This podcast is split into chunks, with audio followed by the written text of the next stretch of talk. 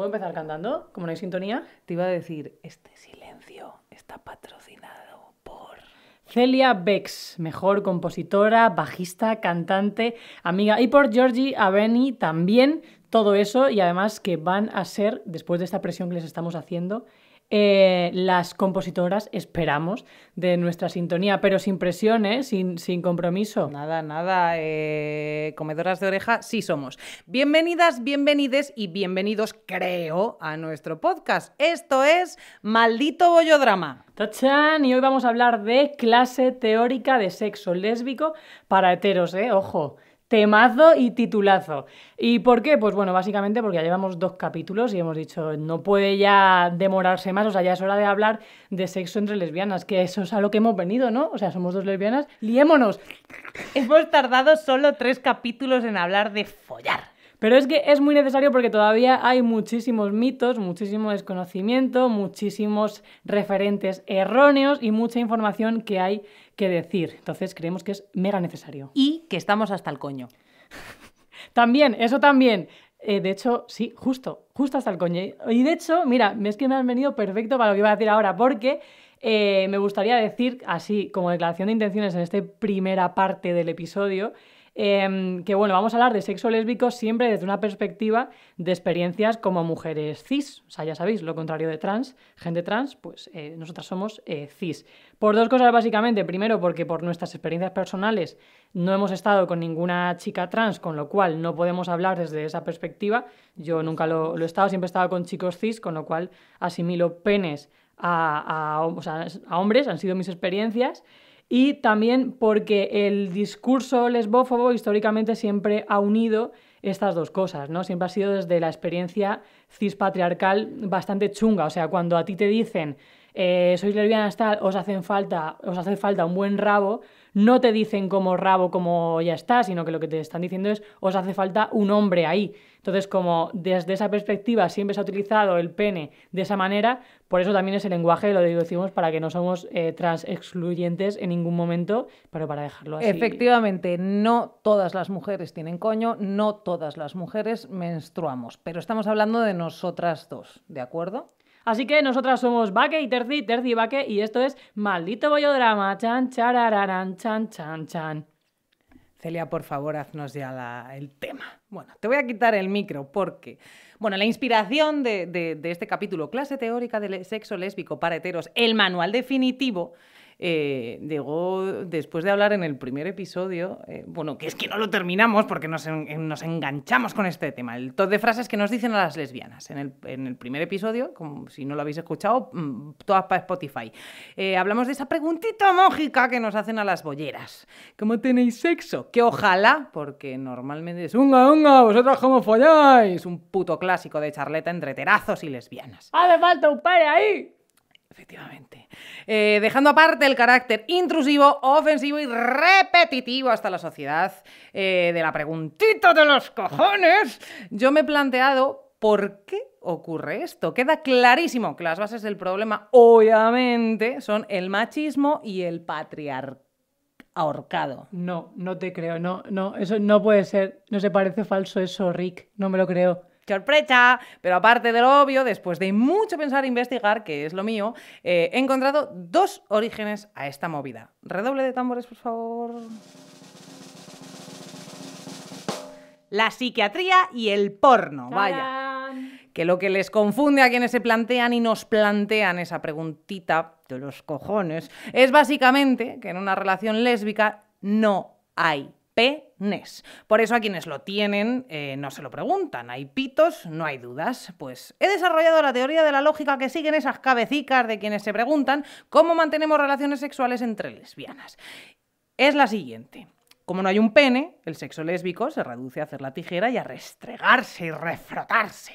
Entonces, eh, como es solo lo de frotarnos entre nosotras, esto no es suficiente para corrernos y echamos de menos la penetración. De ahí la idea de que siempre usamos dildos o arneses, ¿no, cariñas? Como no es suficiente con el restregue, necesitamos meternos algo que aplaque esa ausencia de falos. Y entonces nos compramos cositas, normalmente con forma de órgano masculino gigante negro con venas. ¡Qué asco! Stop realismo en los juguetes sexuales Por de, favor, de penes, por favor. Es que no queremos pitos, no nos gustan. Bueno, así que como no existe esa penetración, lo nuestro no es sexo. Para esas cabecitas lo que hacemos es simplemente masturbarnos entre nosotras, porque el sexo es solo meterla, claro, lo sabemos todos, ¿no? Ergo que a una mujer con vulva a la que no se la han metido es necesariamente virgen. Así que todas las lesbianas que nunca se han acostado con un señoro son vírgenes en realidad, cosa que se arreglaría con un pene, lo de ser lesbiana y lo de la virginidad, claro. La virginidad, ¿eh? Qué bonito constructo social. Eh, a mí también me hace mucha gracia el tema de los preliminares, ¿no? Que llamen preliminares a todo lo que no sea meterla. O sea, no sé, llevo haciendo preliminares toda mi vida. O sea, básicamente mi vida es un preliminar continuo. Todo el rato, todo el tiempo. Eh, pero la gente tiene esa, esa concepción, ¿no? De no, hicieron cosas pero no llegaron a follar. Cuando a lo mejor se lo han comido todo, se lo han lamido todo, pero no se han metido nada. Con lo cual, ¡oh! ¿Te acuerdas de esa cagada de las revistas que hablaban del petting? ¿Te acuerdas de lo Sí, del petting? sí, sí, sí. ¿Pero qué es es eso, por verdad, favor? restregarse. O sea- Es como lo, lo de antes de, igual que la, mm, em, eso de decir calentar pero no acabar. O sea, siempre el acabar es que te lo tienen que meter, o sea, y claro, un pene, no lo tienen que meter otra, no, tiene que ser eso. Y es como, tío, o sea, ya basta. El tema de la virginidad, mira, yo de, de hecho yo no sabía lo que era Coitocentrismo. lo que era virgen, tía, y cuando yo me enteré que la Virgen María la llamaban virgen, me pareció como tan obsceno, o sea, que a una mujer se le conozca como la Virgen, como en vez de, no sé, la lista, la guapa, la simpática, no, que María que María, la Virgen, por- no sé, vamos a, a fomentar otra cosa, algo más hi- hizo esa señora, ¿no? Además de tener sexo con un animal. Y parir. Tú sabes parir, que lo de parienta, el término de parienta, eso me lo contaron el otro día y me, me- me explotó la puta cabeza. Viene de parir. Cuando dicen la parienta, es de la señora que se queda en casa pariendo y no haciendo otra cosa. ¿Lo sabías? Guau, no. Bueno, vamos a seguir deconstruyéndonos eh, ver- ¿Cómo aprendo contigo, Terci? Me encanta. verbalmente. A mí no me encanta porque cuanto más se aprende, más te cabreas. Bueno, centrémonos. ¿Por qué hablo de que de esto, los culpables, de la preguntita de los cojones, los culpables son la psiquiatría y el porno? Pues agárrate, amiga, agárrense, malditas bollodramáticas, porque hoy vengo a contaros que el verdadero mito, por lo visto, es el orgasmo vaginal. Acaba, justo has dicho eso y acaba de tocar al timbre tu parienta. Mi orgasmo Tu vaginal. orgasmo vaginal ha llegado aquí. Eh, es que hoy tenemos público. Es que hoy tenemos público. Gente venida de. Vallecas. ¿Puede ir alguien a abrirle la puerta a la muchacha, pobrecita mía? Vais vosotras y no corto. o sea, mira, que vaya Celia y mientras vamos hablando y, y sigo diciendo cosas. Bueno, quizá tú tampoco lo sabías, pero el rollo ese de diferenciar entre orgasmo vaginal y clitoriano es mentira. Hemos sido engañados. El orgasmo vaginal no existe. Amiguis con clítoris, ¿se han preguntado alguna vez por qué no llegan a correrse sin tocarse un poquito a la vez mientras las penetran? Ese famoso es que hace trampas. Pues no es culpa nuestra. Hay un libro llamado El libro de la vagina, todo lo que necesitas saber y nunca te has atrevido a preguntar, de Ellen Stocken y Nina Brockman, que destapa esta patraña. Por lo visto, el clítoris no es solo ese botencito que corona nuestros chachis, sino, abro comillas, un órgano de gran tamaño cuyas partes internas rodean tanto la uretra como la vagina. Cerramos comillas. Así que eh, podemos estimularlo directamente e indirectamente a través de esas zonas. Por eso, eh, porque llega a todas partes. De ahí la sensación de que a veces te corres por dentro, te corres por fuera, es de una manera, es de otra. Eh, ¿De dónde viene eso del orgasmo vaginal?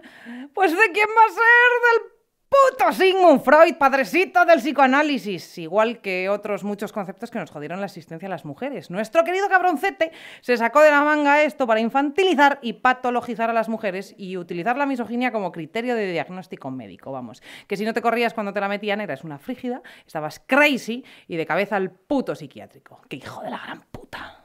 No nos cae nada bien, Sigmund. Tito, Tito Sigmund, todo mal. De hecho, te voy a llamar Freud. Sigmund Freud. Podemos cortar un segundo si no. eh. ¿Quieres darle un beso a tu, a tu chorba? Vete a tomar Si por queréis ver el beso de Terci con su chorba, lo podéis ver en OnlyFans. Os podéis decir, pero, tía, pero, tía, pero pasad, pasad, pasad, que eso se corta. Qué hijo de la gran puta. Simplificándolo muchísimo. Si llegabas al orgasmo vaginalmente, eras una mujer madura. Si preferías que jugueteasen con tu clítoris, eras inmadura. Cuidado con la de orgasmos que se debían fingir en esa época, ¿eh? no como ahora. Eh, iba a decir, ¿habéis visto? No quiero hacer spoilers, pero ¿habéis visto el, el penúltimo capítulo de, de... ¿Ves Euforia, tía? ¿No ves sí, Ah, vale, sí, esto iba a quitar el carne de lesbiana ahora mismo. Si no veías Euforia, pues, pues, pues lo de fingir orgasmos, que eso también lo debíamos hablar luego. Bueno, la cosa es que cualquier forma de deseo que se centrase en zonas erógenas que no fuesen los genitales era perversión. Dilo otra vez. Hostia, qué guapo eso, ¿no? Tenemos público y no está escuchando los efectos de sonido, pero, pero wow, va, que te aplaudo con el. Repito que esto es una simplificación extrema de las teorías de Tito Freud, eh, pero básicamente si una mujer no conseguía centrar su sexualidad en la vagina, esto conducía a problemitas como la hostilidad hacia los hombres, emociones descontroladas, la ansiedad, ninfomanía, melancolía, frigidez, la famosa histeria.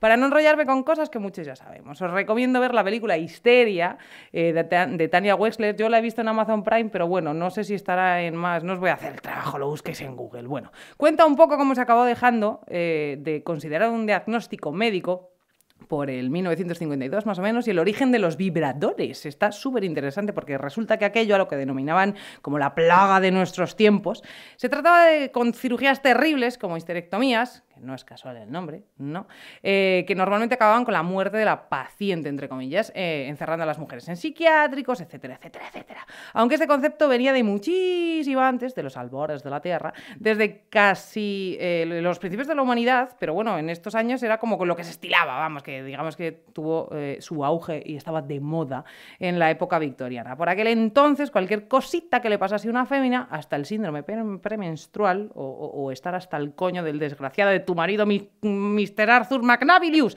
era diagnosticado como histeria. Y el tratamiento eh, que comenzó a usarse fue. Redoble de tambores, por favor.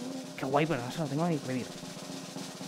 ¡Los masajes vaginales! ¡Vamos, loco! Así nos las mataban con las intervenciones, que pasaba muchísimo, repetimos. Tú ibas a la consulta, te abrías de piernas y el médico te toqueteaba el chachis hasta que alcanzabas eh, lo que se llamaba el paroxismo histérico. Vamos, que hasta que la señora no se corría no paraban. La cosa es que al final crearon un vibrador mecánico porque esto era un puto cuadro. Calabrazos en las manitas incluidas, pues, pues, pues es un puto cuadro. De ahí el nombre incorrecto, de hecho, de consolador. Señoras, no digan consolador, no nos estamos consolando de nada, es un vibrador. Eh, pero bueno, que os veáis la película, que está súper. La cosa es que, eh, volviendo a Tito Freud, para él el clítoris representaba el caos, un intento de opresión a los hombres, el fin de la familia. Vamos, que la libertad sexual y laboral, de opinión, de todos los tipos de las mujeres hacía peligrar su dominio absoluto en la tierra y los señoros se cagaron vivos.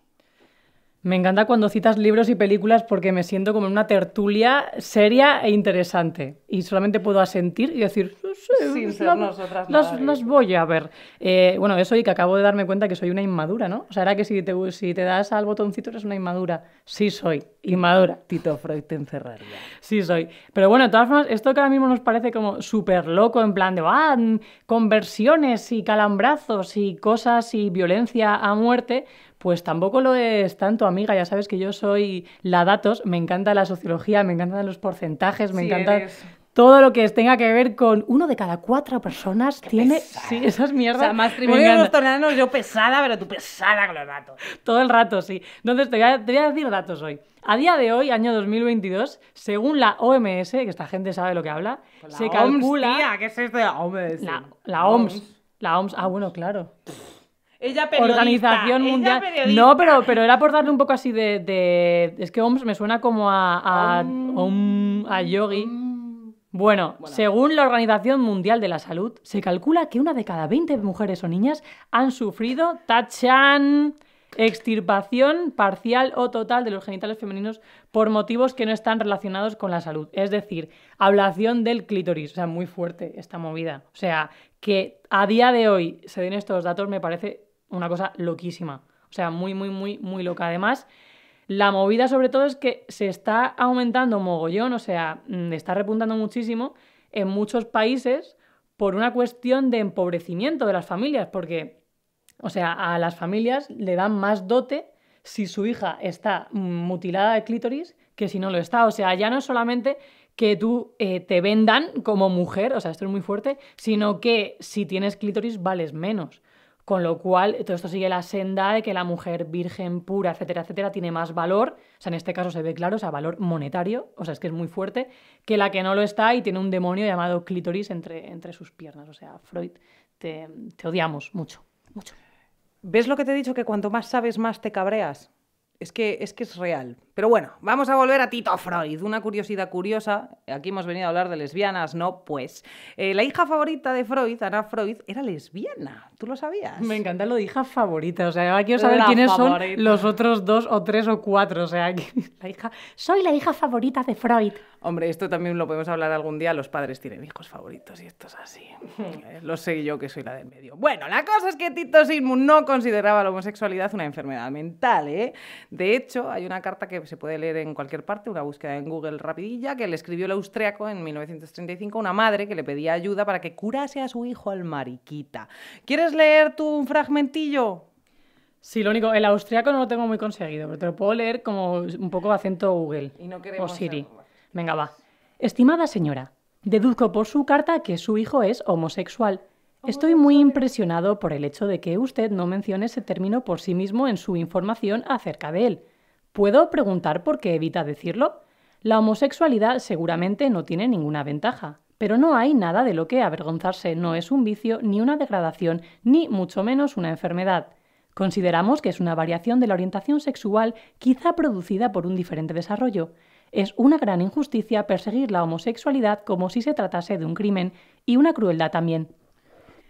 Tengo un problema. Cada vez que dices homosexualidad, me acuerdo es un de tu problema. ¿eh? Homosexualidad. en el sistema. Homosexualidad. Es una lacra. Bueno, vuelvo con esto. La cosa es que esta, esta movidilla que decía Freud tenía truqui. La movida básicamente es que él consideraba que todos los seres humanos nacíamos bisex nacemos bisexuales, aunque lo normal, eh, entre comillas, odiamos esa palabra, era ir hacia la heterosexualidad. Es un problema. Pero que si tenías experiencias heterosexuales negativas, te invertías de ahí lo de llamarnos invertidos. ¿Sabías que venía de ahí? No. Tampoco, a que te cabreas. Bueno, el problema Es que básico... aprendo todo el rato con esta persona, por favor, con validación por créditos FTS ya. aparte de pesada. El problema básico es que eh, le enseñó a la gente a pensar que si una persona es homosexual eh, es siempre derivado de un trauma con mamá o con papá, porque la habían violado, porque no había tenido experiencias sexuales satisfactorias. Vamos, el clásico, tú eres bollera porque te han follado mal. Vomitemos. Por fortuna, en los años 60 empezó a cambiar la cosa. Los sexólogos empezaron a investigar y a demostrar que este señor o no decía la verdad. Todo siguió mejorando gracias a las feministas de los 70, pero por lo que sea, por lo que sea, ese concepto machista, coitocentrista y heterosexista siguió imperando en la sociedad y la puta distinción freudiana sigue afectando al sexo actualmente. De hecho, no fue hace demasiado tiempo, quizá unos un par de meses o tres, yo no sé si lo viste, Vaque, pero lo de aquel señor que dijo en Twitter abro comillas. El clítoris no existe, es un mito de empresas para vender juguetes sexuales, cierro comillas, que se lió petarda. O sea, es que el tema de ser negacionista del clítoris me parece ya, no sé, ofensivo. O sea, podéis negar muchas cosas, pero con eso por ahí no, ¿eh? Negacionista del clítoris, no, También tolerancia cero. Para pensar que el clítoris no existe, pocos, pocos chochis has visto. Es que te quiero decir, o sea, que dudes de Dios, pues lo puedo entender porque nunca lo has visto, pero que dudes del clítoris, No no, nos, sé. met- no nos metamos en ese jardín. Hoy.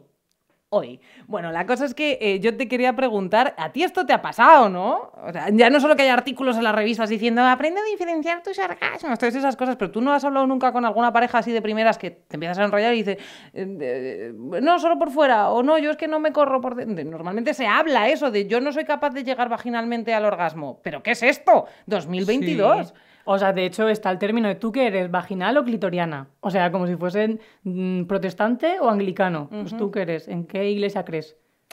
Yo siempre decía clitoriana, pero ahora ya... Claro. Decir, pero mi amiga Terci me ha dicho que es una cosa sola, entonces no puedo, no puedo etiquetarme en esto. Efectivamente, yo llego al orgasmo y puntili. Bueno, ya acaba para acabar con mi turra, que somos muy pesadas, eh, te voy a hacer, os voy a hacer una confesión. El otro día estuve viendo porno lésbico. Por ti, por el podcast y por malditas dramáticas. Por lo lésbico. Que no fantasía lésbica, porque entre comillas, lo de lésbico, cuidado, como te he dicho, que es para mí el segundo factor culpable de que haya gente que se piense cosas de las lesbianas, como que solo nos frotamos. Eh, queremos hacer un trío a toda costa o que nos ponemos arneses para follar, siempre eh, tenía que documentarme, ¿vale? Y eso me ha llevado, pues, pues a ver, a, a ver cosas. Horribles.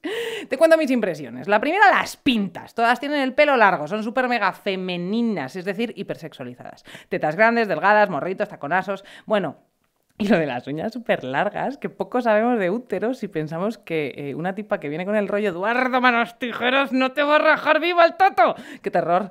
Pero vamos, que eh, de esta imagen que les dan a las lesbianas tú piensas, ¿y entonces ahí quién es el chico y quién es la chica? Pues nadie, porque siempre aparece un señor, nunca puede faltar. Lo curioso es que eh, viene a arreglar esa situación y a darle caña a una mientras a la, la otra le acaricia el pelo, le hace como... ¿verdad? Besitos. ¿Doblamos el sonido? Doblamos el sonido. Sí, y, vamos, que hace qué asco, por favor. Hace básicamente de cheerleader. De esos dos factores unidos, las pintas y el señor, también podemos llegar entonces a entender que piensen que cuando una lesbiana no tiene apariencia masculina, no sea lesbiana del todo. Si no aparece un señor, que será como el 0,00001% de las veces, todo acaba con un arnés o un vibrador gigante. Ejem. Por último, o quizá ya más, pero de verdad que yo seguía así, seguía viendo esas cosas, iba a acabar más trastornada de lo que estoy. O sea, mm, no puedo más. Eh, no hay mayor placer para una señora que seducir a sus amigas y vecinas las heteras. ¿No lloraste tú, amiga, o sufriste en silencio con tu primer crash? Y con el segundo y con el tercero. Eh, Carlos, no sé cuántos, Carlos 13. Claro, es que, a ver, mm, yo ligaba con ellas por internet. Ya, es que esto viene del anterior capítulo, ¿vale? Os lo escucháis el segundo porque tiene va que una historia ahí muy Bueno, pues en el porno tú tienes curiosidad, le guiñas el ojo a tu vecina Grace y hay pastel. Quizá de ahí viene que piensen los señoros que a las bolleras nos gustan todas las tías, sus novias incluidas. Ya hablamos otro día de que en el cine convencional se, sigue perpetuando estos estereotipos irreales. Los diez minutocos vomitivos de la vida de Adele, ¡qué asco! Etcétera. Pero como resumen, además de la ignorancia basada en el falocentrismo, las lesbianas formamos parte de las fantasías sexuales heteronormativas. El porno lésbico está hecho para satisfacer las necesidades de los tíos y hace que crean que nuestra propia existencia como lesbianas también. Porque sigo repitiendo esto como un mantra hasta que me muera. El eje de la lesbofobia es la misoginia. La hegemonía del pene no les deja pensar que hay diversos caminos hacia el placer y son todos maravillosos. ¡Hala! Ahí la llevas. Esas uñas, tío. O sea, me encanta que hayas hecho esa mención porque esas uñas, o sea, en la vida las he visto, pero ni siquiera en la vida real. ¿Hablamos del concepto llevar uñas de bollera?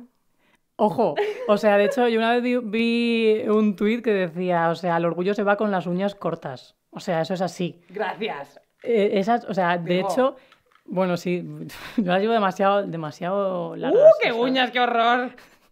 Así son, ¿sabes? Pero bueno, el tema de lo de las uñas y los tacones, es que yo ni siquiera eh, en, la, en el día a día veo eso. es como una especie de animales mitificados. O sea, es como... Mm, bueno, es que voy a poner un ejemplo, intentar no... Bueno, hay algunos festivales donde ves a gente tan costras que dices, ¿dónde están el resto del año? ¿Dónde se, ¿Dónde se esconden? Pues esto es igual.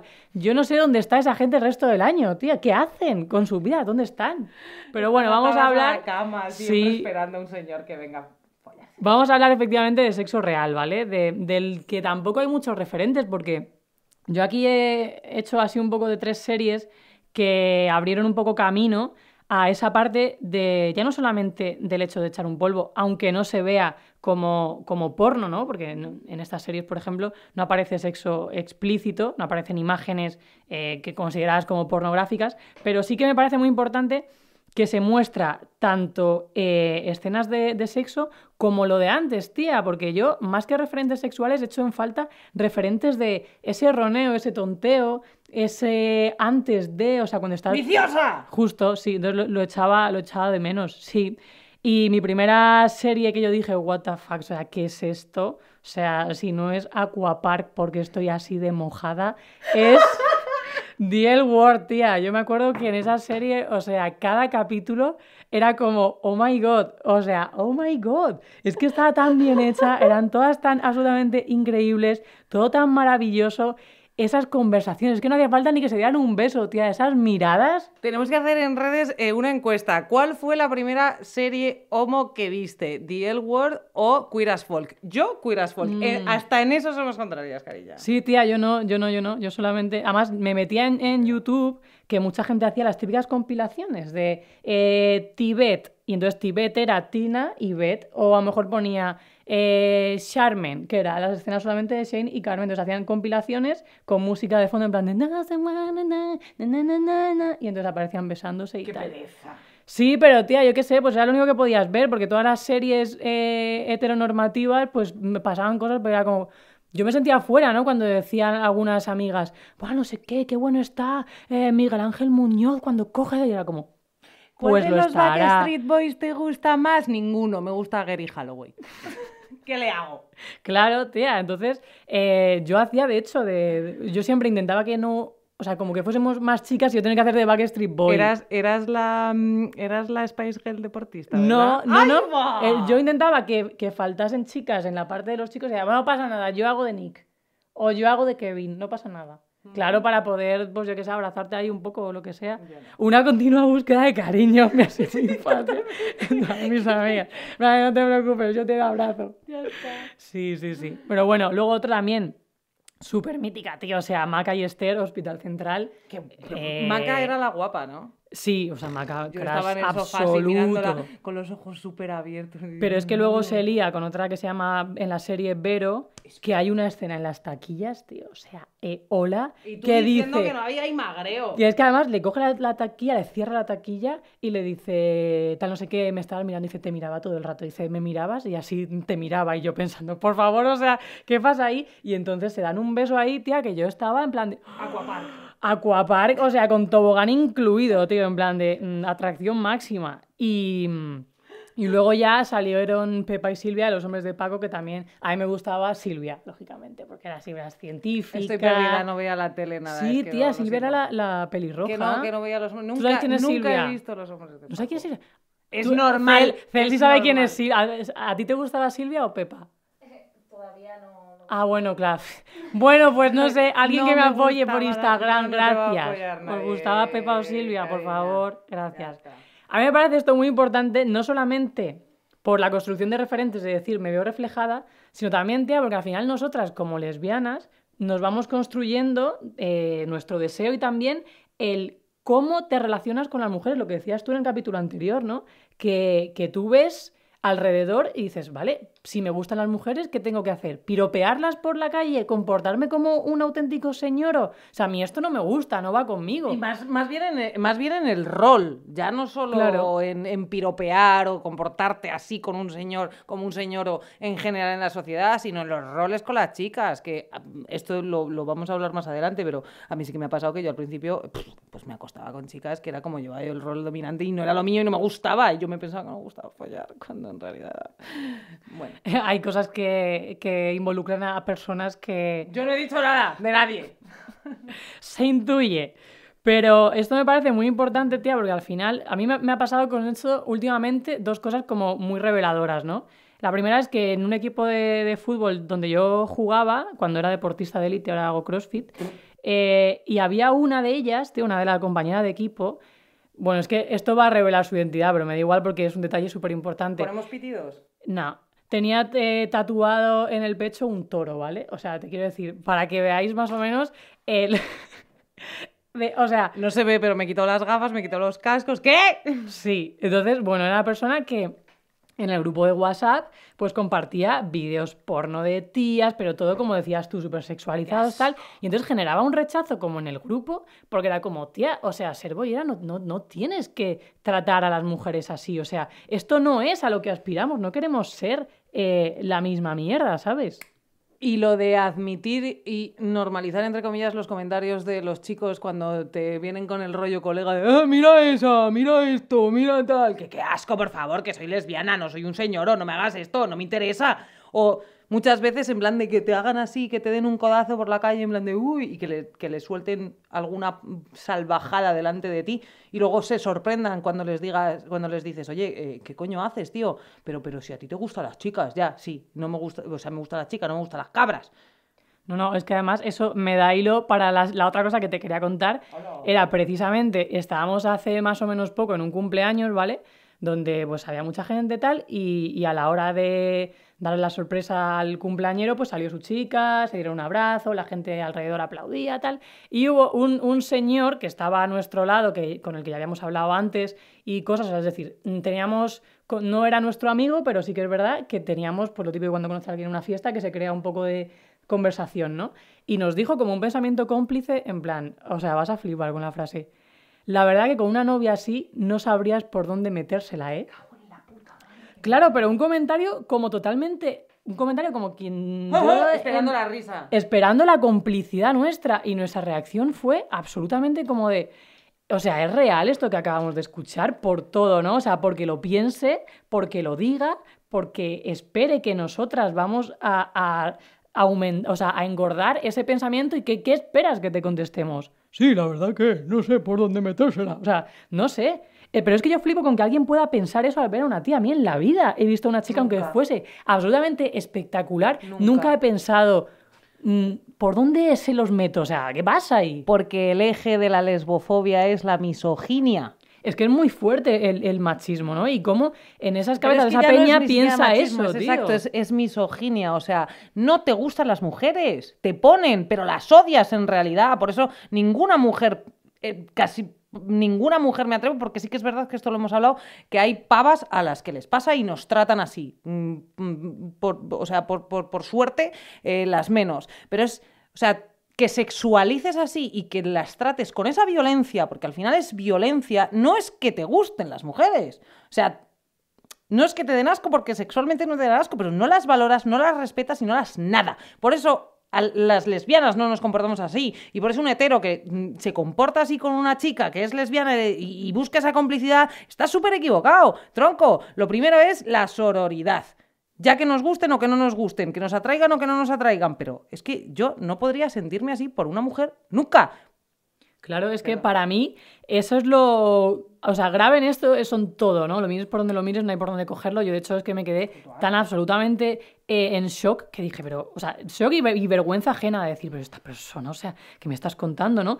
Pero es súper importante el cómo se normaliza ese pensamiento. O sea, cómo le viene a la cabeza, cómo lo normaliza, cómo lo suelta, cómo lo dice, esperando una complicidad. Y, y eso también refleja mucho el tema de lo que hablamos siempre, ¿no? De esas lesbianas que se comportan como señoros porque al final construyen su identidad como bolleras teniendo de referente la masculinidad tóxica. Entonces al final estás cogiendo todo lo malo de, de ser un, un señor, o sea, de ser una persona que socialmente le han gustado a las mujeres que han sido los hombres y decir, vale, todo lo malo para mí.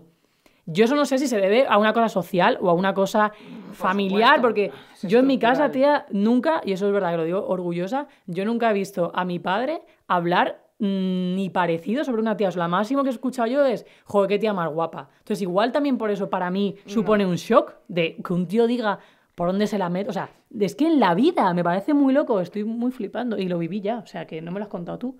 Es estructural y de hecho esto me viene al hilo eh, eh, el tratar hacia las mujeres y pensar que tienes que follártelas y metérsela y ya está y en realidad es placer tuyo. No estás pensando en el placer de esa mujer. Y las mujeres que se comportan así, que son las míticas de no, yo te voy a meter los dedos y te voy a dar todo lo que pueda, pero tú a mí no me tocas, es lo mismo, la estás convirtiendo en un objeto, el placer psicológico es para ti, ni siquiera te importa lo que estés sintiendo. Y de hecho, muchas veces no están pensando, vamos a ver, por favor, cuando te acuestas con alguien, piensa siempre en el, eh, vamos a ver, eh, piensa en tu placer, obvio, pero piensa siempre en el placer ajeno y en darle placer a esa mujer o a ese hombre, me da igual, pero estamos hablando de mujeres en este caso. No pienses en conquistarla, no pienses en, a ver, en conquistarla, entiéndeme, ¿vale? Como colonizarla.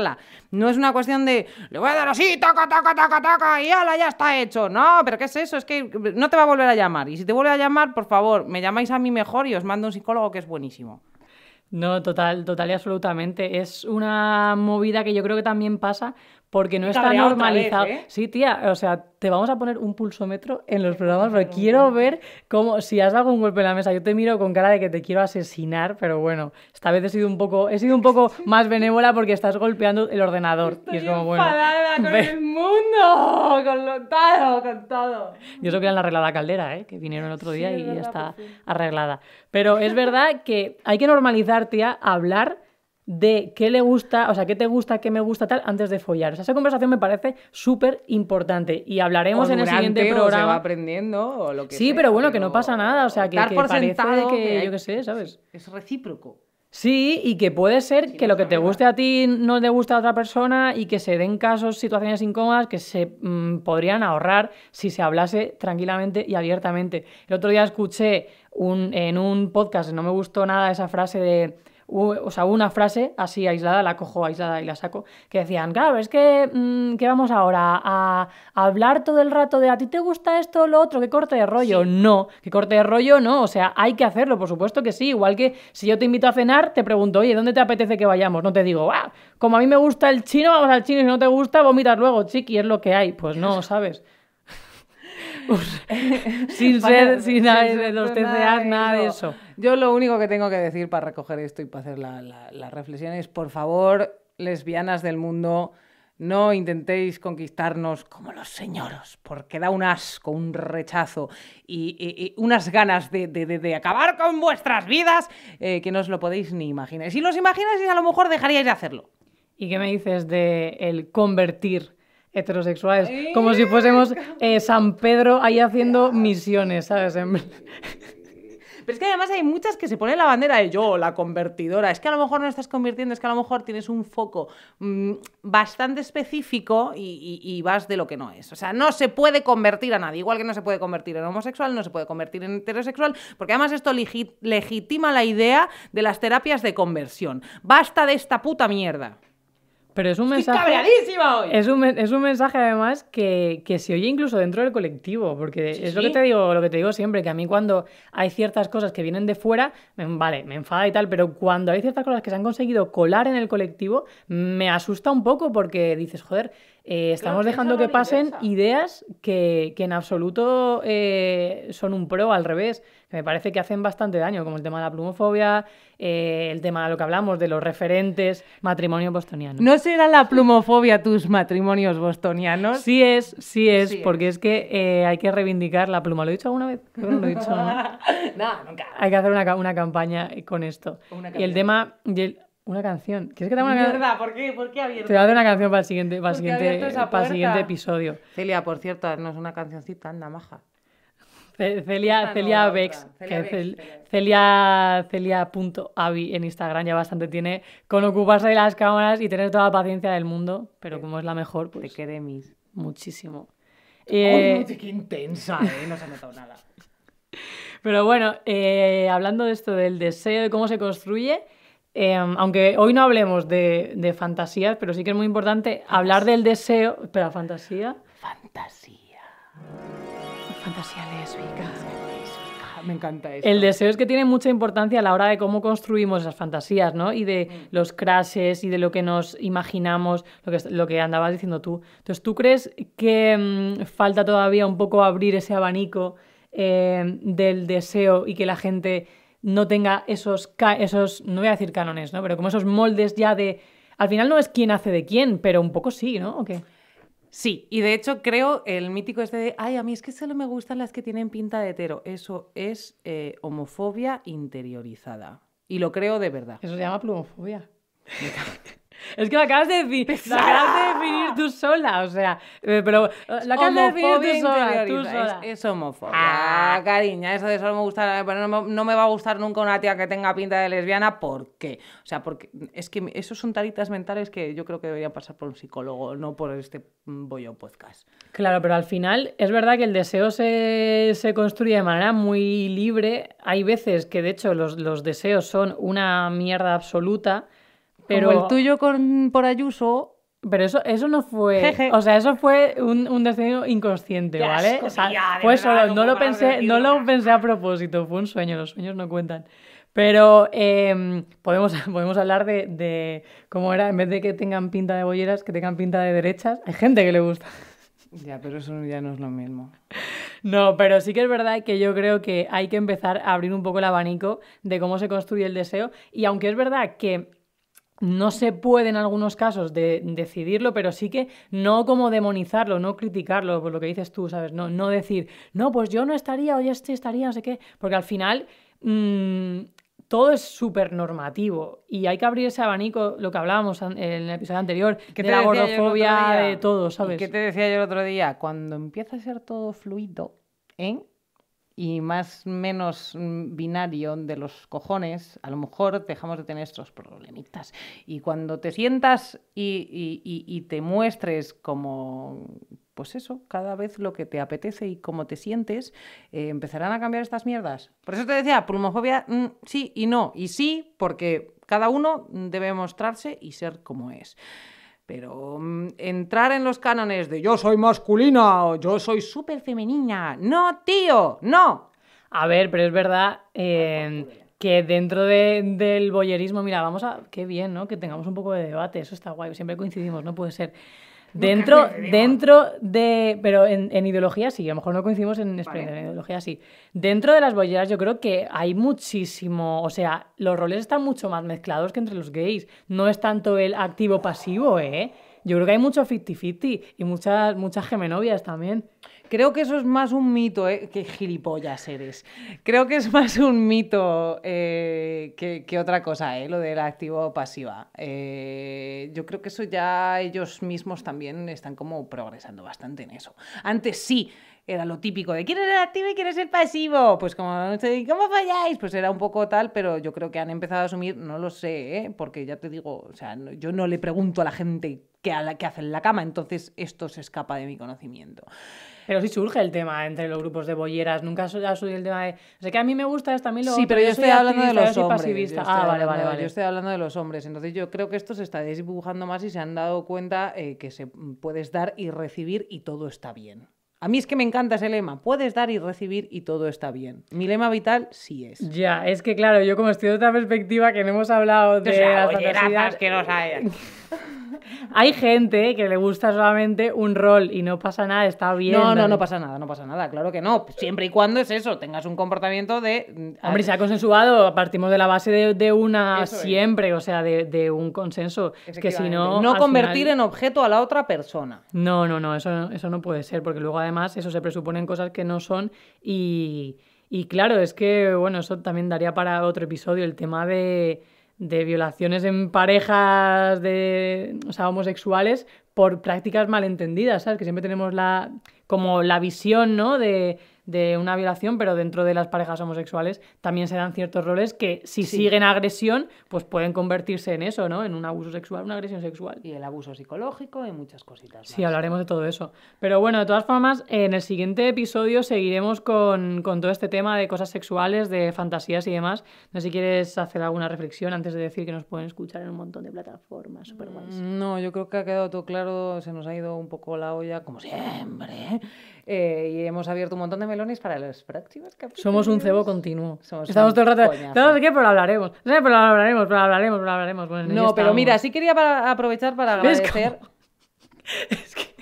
Ten por culo, ¿qué pasa? ¿Qué te digo? Siempre que te digo, ¿quieres decir algo? Me dices no. Y es mentira. O sea, en su caso no es sí. O sea, sí quiere decir algo. Siempre tengo algo más que decir. ¿Qué le hago? No puedo, soy, un, soy una fuente de información. Dilo, dilo. ¿Qué quieres decir? ¿Quieres decir algo? Soy insoportable, sí. Sí quiero, sí quiero, amiga. Eh, no, a ver, en esto estarás de acuerdo. Queremos agradecer porque ahora mismo eh, hemos publicado nada más el primero, vamos por el tercero, nos estaréis escuchando ya y supongo que el número se habrá disparado. Pero en el primer capítulo, la primera semana, nos habéis escuchado eh, más de 700 personas y estamos flipando. Y os queremos, os amamos, os adoramos y estaréis siempre en nuestros corazones y nuestros chochis. Sois la hosti. Bueno, venga, dilo de que nos pueden escuchar La en hosti. Spotify y en ebooks. Vale, queridas bolleras, amiguis, oyentas. Podéis escucharnos en Spotify y en ebooks. Seguirnos en las redes sociales, TikTok, que nos bloquea. Instagram, arroba maldito bollodrama. Casi te toco uno de estos que no tengo que tocar, perdóname. Volvemos eh, la semana que viene, o quizás no, con maldito bollodrama. Quizás no porque, no porque vayamos a parar, sino porque somos gente que tiene mucho trabajo, no, que no para de decirlo. Y a lo mejor pues, pues se nos va una semana más, ¿no? Pero esperemos que Por no. ejemplo. Hasta entonces, nuestra sintonía.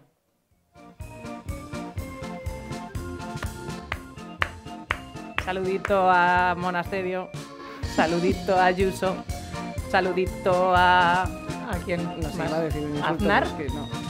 Ah, Nada, ya lo hemos olvidado, ya lo hemos olvidado.